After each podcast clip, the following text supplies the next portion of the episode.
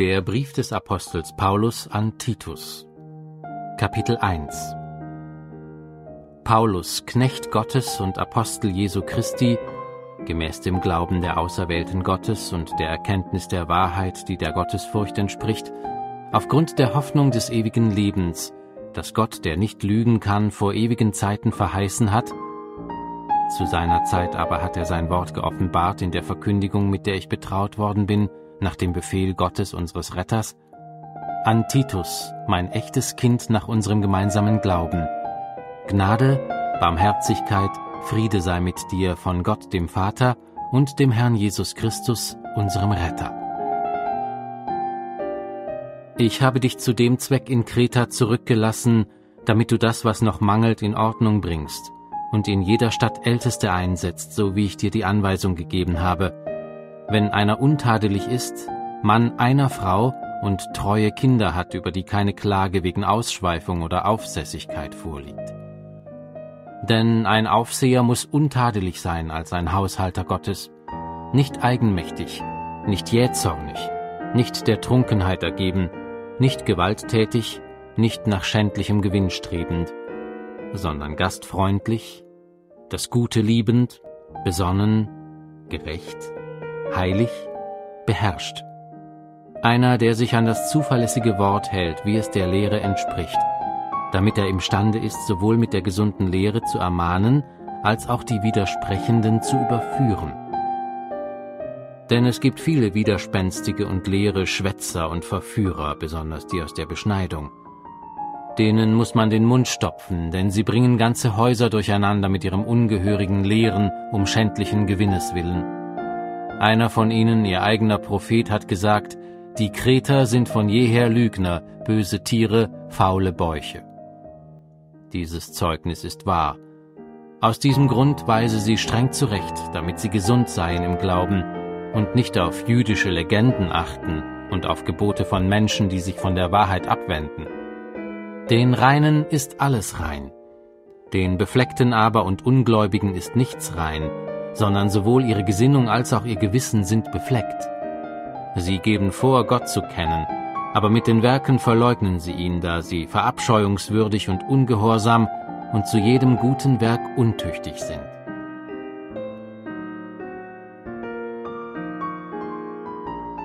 Kapitel 2 Du aber rede, was der gesunden Lehre entspricht. Dass die alten Männer nüchtern sein sollen, ehrbar, besonnen, gesund im Glauben, in der Liebe, in der Geduld. Dass sich die alten Frauen gleicherweise so verhalten sollen, wie es Heiligen geziemt, dass sie nicht verleumderisch sein sollen, nicht vielem Weingenuss ergeben, sondern Lehrerinnen des Guten, damit sie die jungen Frauen dazu anleiten, ihre Männer und ihre Kinder zu lieben, besonnen zu sein, keusch, häuslich, gütig und sich ihren Männern unterzuordnen, damit das Wort Gottes nicht verlästert wird. Gleicherweise ermahne die jungen Männer, dass sie besonnen sein sollen. In allem mache dich selbst zu einem Vorbild guter Werke.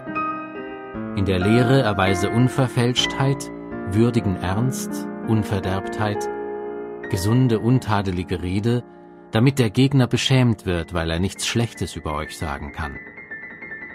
Die Knechte ermahne, dass sie sich ihren eigenen Herren unterordnen, in allem gern gefällig sind, nicht widersprechen, nichts entwenden, sondern alle gute Treue beweisen, damit sie der Lehre Gottes unseres Retters in jeder Hinsicht Ehre machen.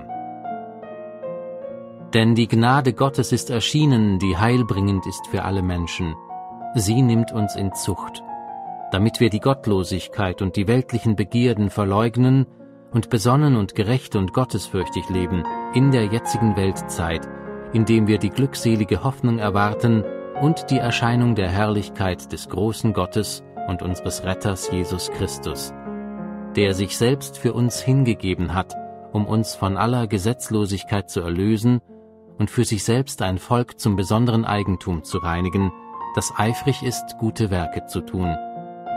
Dieses sollst du lehren und mit allem Nachdruck ermahnen und zurechtweisen. Niemand soll dich geringschätzen.